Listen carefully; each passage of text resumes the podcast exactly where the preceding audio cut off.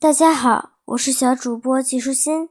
今天我继续来给你讲世界历史：希腊与波斯的对抗。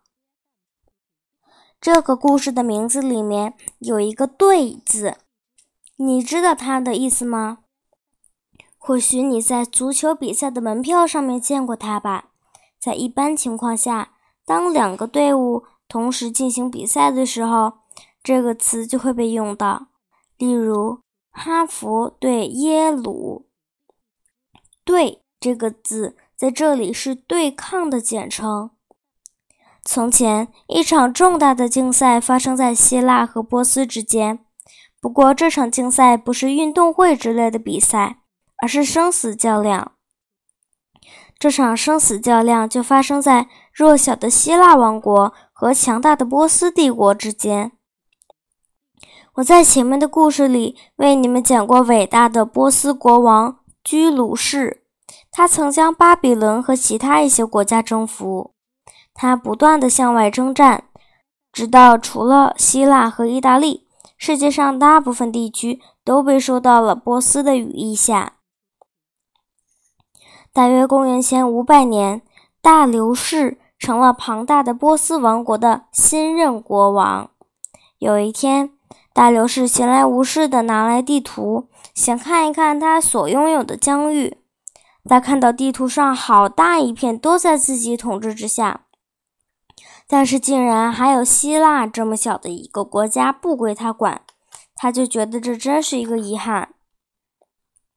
于是大流士对自己说道：“我一定要拥有希腊这块土地，这样才能让我的帝国锦上添花。”除了这个原因之外，大流士想征服希腊的原因，还因为希腊人总给他制造麻烦，曾经帮助他的属国反抗他的统治。大流士说：“我一定要惩罚希腊人，让他们为自己的所作所为付出代价，然后让他们的国家成为我波斯帝国版图上的一小部分。”他找来自己的女婿，命令他远征希腊。他的女婿奉命而行，率军讨伐希腊。随行的是一艘战舰和一队士兵。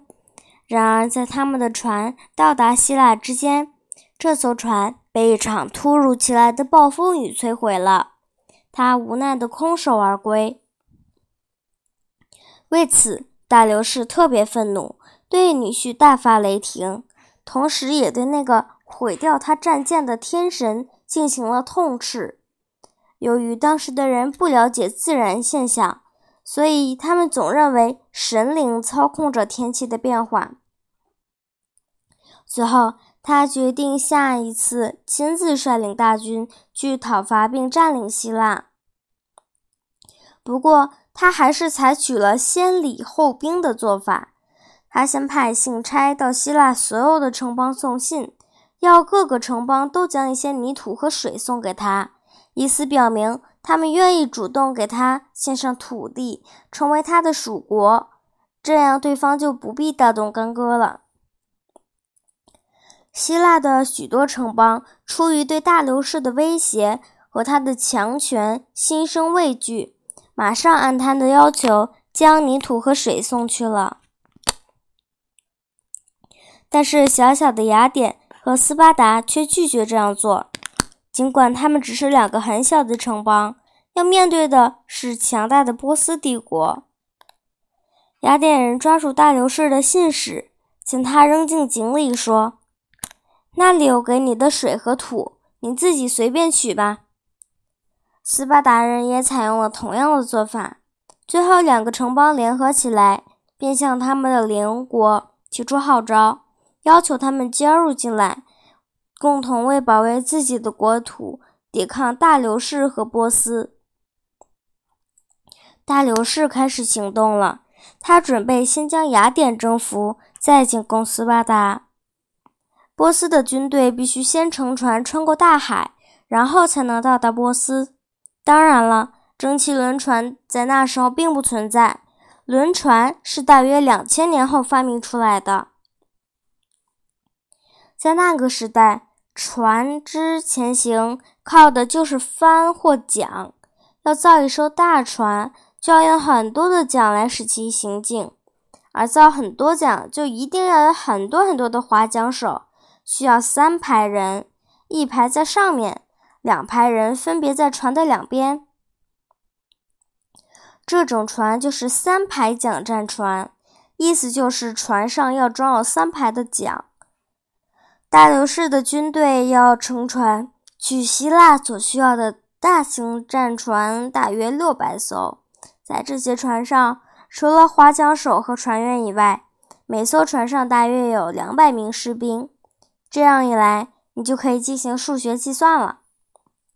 你可以自己算算大流士的军队有多少士兵。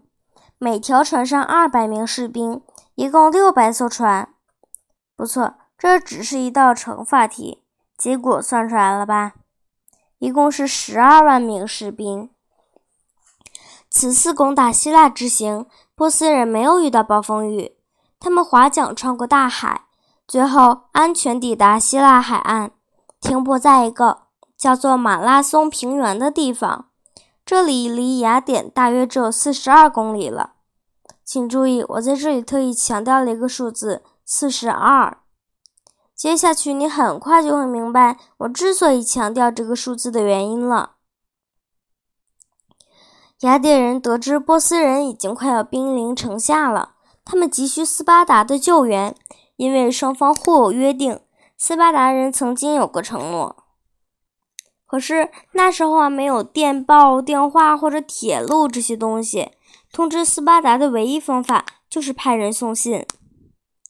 送信的任务就落在了有名的长跑运动员菲迪皮斯身上。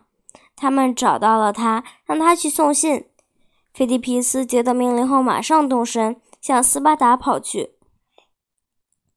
雅典和斯巴达之间的距离大约是二百四十一公里。菲迪皮斯就这样不分昼夜地奔跑着，几乎没有停下来休息和吃喝。第二天。他就跑到了斯巴达。然而，菲利皮斯得到的回信是：斯巴达人不能马上出发，因为月亮不够圆，而不是满月的时候出发会遭遇到厄运。他们要等到月圆之时才能出发。其实，他们的这种想法是迷信，就如同现在有人认为星期五出门不吉利一样。可现在，雅典人已经不能再等了。因为他们知道波斯人在月圆之前就会到达雅典，所以一定不能让波斯军队到达雅典城下。于是，所有的雅典士兵都离开了雅典城，奔赴四十二公里以外的马拉松平原，准备对敌作战。雅典人的统帅是米泰亚德将军，而且他们只有一万名士兵。此外，他们还得到了邻近的一个小城邦的支持。这个小城邦一直和雅典友好，愿意支持他对抗波斯，而且还派来了一千多名士兵。就这样，准备在马拉松平原上迎战波斯大军的，一共是一万一千名名战士。倘若你一计算，你就会知道，波斯士兵大约是雅典士兵的十倍还多。也就是说。一个希腊兵要对付十个波斯兵。